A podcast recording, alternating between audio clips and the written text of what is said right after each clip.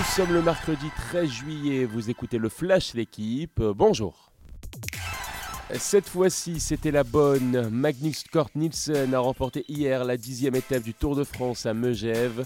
Le Danois, très présent dans les grandes échappées ces derniers jours, est finalement parvenu à triompher pour la deuxième fois de sa carrière sur la grande boucle, quatre ans après.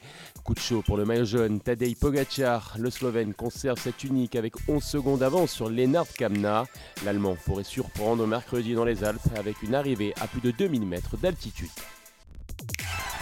Euro féminin et un match entre deux équipes favorites à la victoire finale. Les Allemandes trop fortes pour les Espagnols. L'Espagne privée de sa star.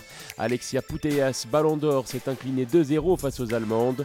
Deuxième victoire en deux matchs pour la Mannschaft, bien partie pour rejoindre les quarts de finale. Dans le même groupe, le Danemark, troisième, a dominé la Finlande, bon dernière. Les Françaises, elles, sont attendues jeudi face à la Belgique.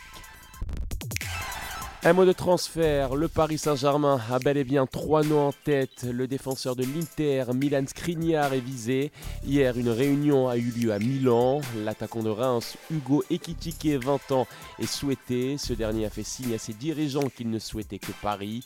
Enfin, l'attaquant de Sassuolo, Gianluca Scamacca, est désiré, mais le club italien espère 50 millions d'euros.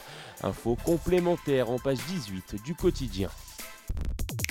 Ce qui change, c'est qu'on va être chassé. Tout sourire, Philippe Saint-André se confie aujourd'hui dans le journal sur le premier sacre de Montpellier en top 14.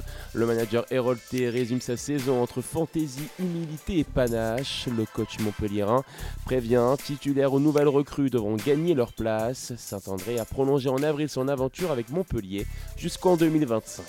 Merci d'avoir écouté le Flash. Bonne journée.